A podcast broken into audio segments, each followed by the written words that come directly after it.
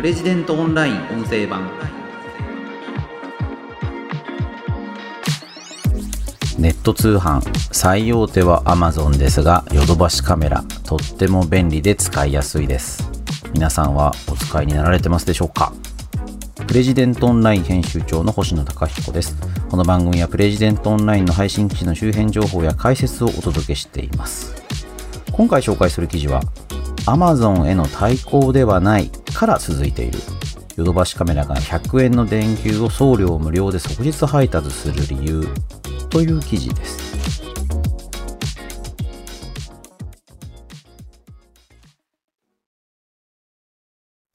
こちらの記事は eLogit というですね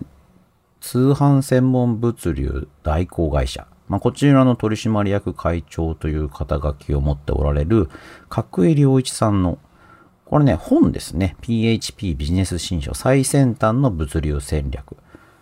この角井さんの本の中から一部を抜粋して記事にしているものになります。Amazon への対抗ではないから続いている。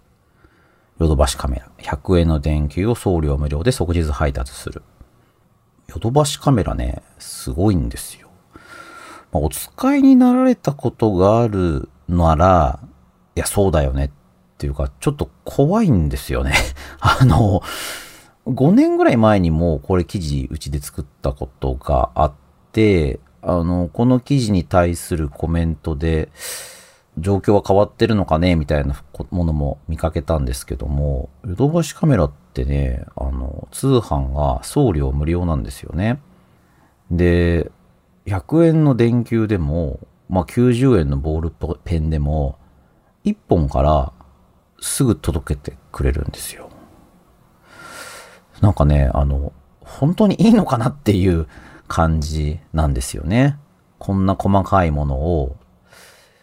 まあ、ちょっと前だと送料無料っていうのを売りにしていた EC サイト、ネット通販のサイトってたくさんあったと思うんですけども、どうでしょうかね。最近はなかなか見かけないんじゃないですかね。あるとしても、まあ、3000円とか5000円とか1万円とか、ある程度まとまった金額の買い物をしないと送料は無料にならない。そんなサイトが多くなってるんじゃないかなと思うんですよね。なんだけども、ヨドバシカメラのネット通販サイト、ヨドバシ .com。これね、あの、日本全国送料無料っていう看板を今でも掲げ続けてるんですよね。で、持ってくるのは、ヨドバシエクストリームサービス便ってやつで、まあ、あの、そうじゃない時もあるんですけど、うちの近所もね、よくこのヨドバシエクストリームサービス便の、まあ、軽トラック、軽バンですかね、見かけます？エクストリーム便。いや、ほんとね、これエクストリームで、ちょっと怖いっていうかびっくりするっていうかね、エクストリームっていうのはね、英語で極端なとか過激なとか急進的なっていう意味ですけども、なんかそういう感じがあるんですよね。ヨドバシの人が持ってきてくれるんですよね。ボールペンをポイッとね。まあ、最短即日数時間以内、それで持ってきてくれると。でですね、他の、まあ特に家電通販サイトも送料無料やってたんだけども、今ではみんなやめちゃってるんですよね。まあ、ある程度の送料を取ったり、ある程度の金額で送料無料のハードルを上げたりっていうことを知っている。でも今回の記事の切り口っていうのは、みんなね、Amazon への対抗っていうことで無料にしてたので、そういうところをやめちゃったんだけども、ヨドバシっていうのはそうじゃないから送料無料を今でも続けられてるんじゃないかっ。これは角井さんの見立てということなんですよね。すごくね、鋭いところだなと思います。で、他の会社とヨドバシカメラの何が違うのか。これまあそもそもなんですけど、ヨドバシカメラっていうのは店舗のデジタル化っていうのがすごく早い。あの、他の通販、うん、家電会社、まあ、家電販売会社ですね。まあ、ビッグカメラとか、ケーズ電機とか、上信電機とかそういうところに比べると、あの、在庫をデジタル管理して、まあ、さらにその社内評価、ネットで売れるのか店舗で売れるのかっていう評価も、どこで売れても構わないんだと。お客様にうちの商品を買っていただく。それでお客様に喜んでもらえるのであればどっちでもいいっていうものが当初からそうなってたっていうことなんですよね。この記事で紹介されているのはボピス Buy Online Pickup in Store あの EC で購入した商品を店舗で受け取れる仕組みのことですけれどもこれはねもう20年以上前からヨドバシってやってるっていう話なんですよね。多くの通販サイトだとネット店舗とリアル店舗っていうのをこう住み分けされていて場合によってはリアル店舗がネット店舗に対抗するっていうかですねあのネットとリアルが全く別物だっブランドは一緒なんですけども扱ってる商品も一緒なんだけれどもネットストアっていうのはリアル店舗と別だよっていうのも多いんですよねその方が、ま在庫管理とかしやすいわけですよねなんだけども、ヨドバシっていうのは最初からそうじゃない。ネットで注文して店舗で受け取るっていうことも簡単にできるし、店舗にある在庫っていうのをネットに出すっていうこともどんどんできる。もうこれね、あの、やろうと思っても難しいんですよね。ごちゃごちゃになっちゃいますよね。まあ、ここを最初から整理されている。今ね、ヨドバシカメラを率いておられる藤沢さん。この方が、やっぱりチャンネルレス今だとオムニチャンネルって言ったりしますけども、店舗でも EC でもどこで買っても顧客の利用価値が変わらないこと。チャンネルレス。どこでもいいんだ。これがね、あの、ヨドバシカメラの売りなんだそうなんですよ。そうすると、他の会社が、まあ、やろうと思ってもできなかった。ヨドバシカメラは20年以上前からこのボピスっていうのもやっていて、まあ、いつでもネットに自分の店舗の商品を出せるっていう状況が整ってたっていうことなんですよね。で、2010年には店頭と EC での販売価格を統一しています。これもね、なかなか難しいことで、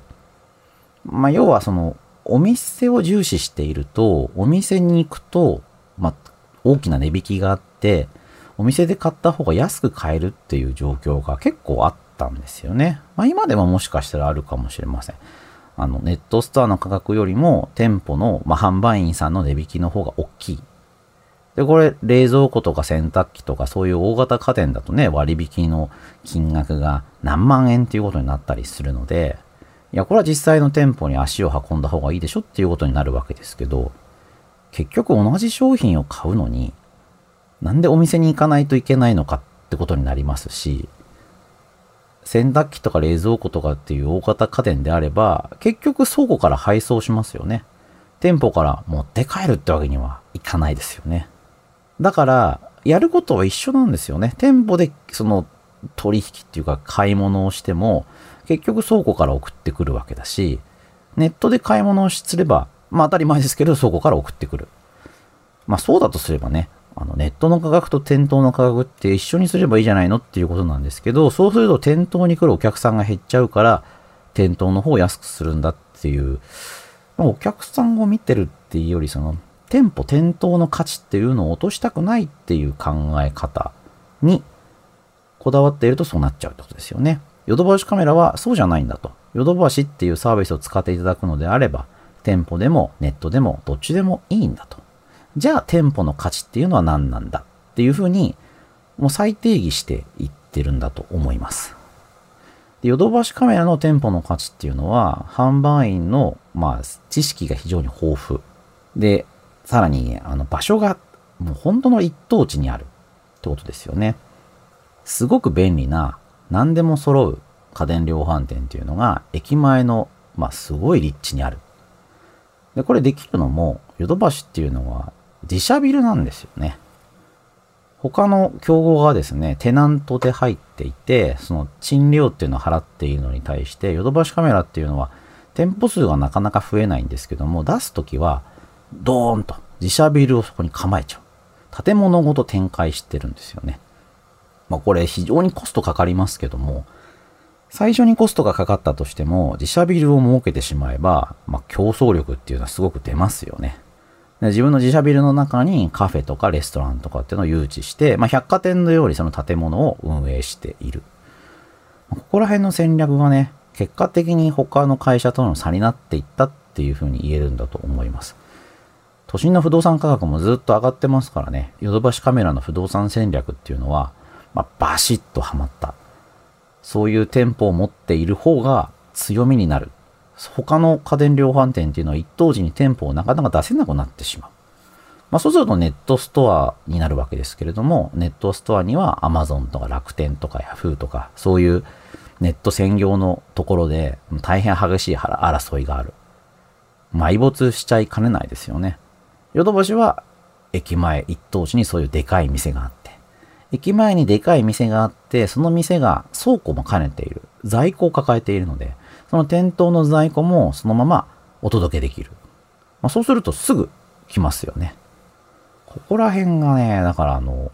本当に結果的に良かったっていうか、最初からそのお客さんにとって一番いいものは何かっていうのを考えてた末に、こういった、まあ、結果に結びついてるっていうのが面白いとこなんですよね。プレジデントオンライン音声版でですね、すぐ持ってくる極端な過激なエクストリーム便。これもですね、まあ、考え方としては、あの、早く届ければ、受け取ってもらえる確率がより高くなる。商品を在庫として保管したり再配達したりするコストを考えれば、即日配送でも十分メリットが出るんだっていうのが、まあ、このエクストリームサービスの考え方なんだそうなんですよね。アマゾンに対抗して、アマゾンってのはとにかく早く届けますよ。そこに価値がありますよ。っていうことでやってきてるので、それに対抗するってなると、とにかく顧客サービスでとにかく早く出すんだってことになるので、無理するんですよね。アマゾンは通販専門の会社だから、まあ、そこにコストをかけるっていうのはわからんでもないですけど、他の会社が、じゃあ規模の戦いでアマゾンに対抗できるのかっていうとなかなか続かなくなってしまう。ヨドバシカメラは、いや、むしろ早く届ける方が在庫も早く履けるし、再配達のコストもかからないし、得なんだっていう考え方からこれをやってる。だから自社配送なんだ。これはまたちょっとね、別の発想ですよね。で、もちろん、あの、普段からそうやって、まあ面白くない商品っていうふうにね、これ言ってますけど、楽しくない買い物。まあこういう定期的に、その、買うような、まあ電球とかボールペンとかそういったもので顧客との接点を維持して、それで楽しい買い物ま。買い物をしている時間が幸せに感じられるもの。物を手に入れることによって時間消費に価値を感じる買い物。まあ、こういった時にヨドバシを思い出してほしい。まあ、これだから店舗に出かけるっていうのも当然あるんだと思いますよ。その、まあ、洗濯機とか冷蔵庫とか何十万円もする商品をネットでポチッと買うのって、やっぱり抵抗のある人って多いと思うんですよね。店頭に行って実際に商品を比べてみたい。商品のイメージを確認したい。知識のある、そういう販売員に、本当にいい商品、使い勝手、相談したい。そういうニーズもあるんだと思うんですよね。その時に、まあ、ヨドバシがまず真っ先に思い浮かぶ。これがね、非常に強みになってくるんだと思うんですよ。で、しかもネットと店頭の価格も変わらない。店頭で相談した後に、やっぱりじゃあ買おう。じゃあネットで買おう。なんていう風にもなる。これがね、ヨドバシの戦略なんだということなんですよね。面白いですよね。他の会社がね、やっぱなかなかこれができないっていうのも、まあ、ヨドバシが本当にその初期からデジタル化に力を入れていて、ネットの在庫と店頭の在庫を一つにする。そういったことができていたからできた。ですよね。店頭をなんとか活かそうとかね。ネットだけで勝とうとかっていうのではなくて、大きな店舗を持っている我々がネットで商売をするっていうのはどういうことなのかっていうのを、まあ、正しく定義していたからこそ、今のこのヨドバシカメラの勝ち筋っていうのは出てきてるんじゃないかなと思います。で、例えばね、家電業界の売上利益ランキング、あの、この記事の中にも出てるんですけど、ヨドバシカメラが EC の売上がだいたい2136億円。で、続いてのがビッグカメラで1564億円。山田電機、山田ホールディングスが1445億円ということで、まあ、ヨドバシカメラが頭一つ抜けているんですよね。で、しかも経常利益率っていうのが、ヨドバシが一番、まあ、この並べている中では高くてですね、ヨドバシが6.5%、続くのが野島ですね。野島が5.7%。まあ、そういう順番になっている。野島っていうのもね、すごい面白い家電量販店で、あの、最近あの、まあ横浜の方に多いんですけど、うーん、メーカー販売員がいない、ただ唯一の家電量販店っていうのをね、最近売りにしてるんですよね。メーカー販売員っていうのは、その店頭で売ってる洗濯機とか掃除機とか冷蔵庫とかっていうのは、まあその日立とか東芝とかパナソニックとかそういうメーカーの販売員っていうのがいてですね、それがその家電量販店の店員と同じように作業していて、で、こう、まあそうなので、店頭でね、じゃあどういう冷蔵庫がいいですかっていうと、パナ、実はパナソニックの人みたいな。ことがあるんですよね。それがまあ、小習慣としてずっと根付いてるんですけど、野島はそれをずっとやってない。だから野島の店頭にいる人っていうのは、まあ、かなり公平にね、商品を説明してくれる。商品知識っていうのの偏りがないんだっていうのがね、売りになってるそうなんですよね。まあ、だから野島はね、ちょっと独自。まあ、ヨドバシもね、そんなに、まあでもまあメーカー販売員、そう、野島がそう言ってるんだからね、ある程度はいるんでしょうけども、まあその中で、まあそれぞれどういう差をつけていくのか。まあ、ヨドバシカメラがそういう意味では EC で一番上を走っていて、まあその上を走れている理由というのが、まあ先ほど申し上げた店頭在庫とネット在庫っていうのを、まあずっと前から一つとして取り扱うという姿勢であった。なんですけど、アマゾンはね、日本の売上高っていうのは、あの、きっちり公表してないんですけれども、まあおそらく2000億円なんていう規模ではないので、まあ巨人ですよね。これにどう対抗していくのかっていうのは、まあ非常に、うーん、悩ましいところかなと思います。で、あと言われているのは、まあ、サービス貿易収支っていう形で、まあ、外資系の企業が儲けるっていうのは日本の、まあ、富がですね、海外に流出する、最終的にはそういうことを示しているので、まあ、アマゾンね、便利なんですけど、日本の企業にも頑張ってほしいなというのが私も正直なところですね。日本のまあ、利益っていうか富がね、海外にどんどん流出しちゃうっていうのはなかなかまずい。まあ、だからって保護貿易がいいとは思いませんけれども、あまりにもね、そういったネットサービスで外資系のものが多くなってきてるなという気もする中で、ヨドバシカメラがこうやって気を吐いて頑張ってるっていうのはね、結構面白い話ですし、それがね、あの、高収益のビジネスモデルをきちんと作り上げてるっていうのが、ただ単にあの日本の企業だから頑張れっていうことではなくて、あの顧客のサービスとしてどういうものがいいのかっていうのを徹底的に考えている。だから100円の電球も送料無料で持ってくるんだっていうのが面白いところかなと思います。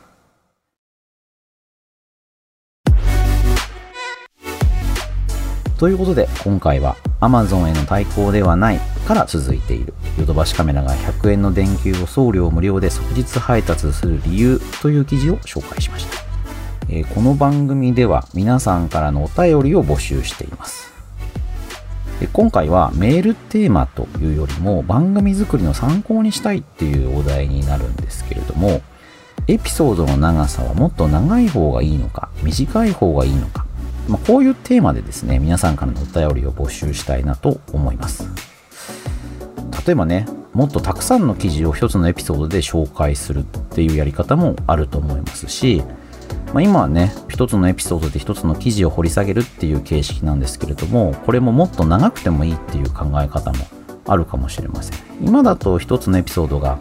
だいたい15分から20分ぐらいなんですけども、これも放送開始当初に比べるとちょっと長くなっているんですよね。あとまあ私の近況とか個人的な感想とかっていうのをもっと盛り込んだ方がいいっていうご意見もまあたまにいただくので、まあそのあたりもね、こういう話をもっと聞きたいなんていうのがあれば、ぜひお便りをお寄せいただければなと思います。あの、この番組をね、もっと面白くしていきたいなと思っているので、皆さんからのお便り、忌憚なくお聞かせいただければと思います。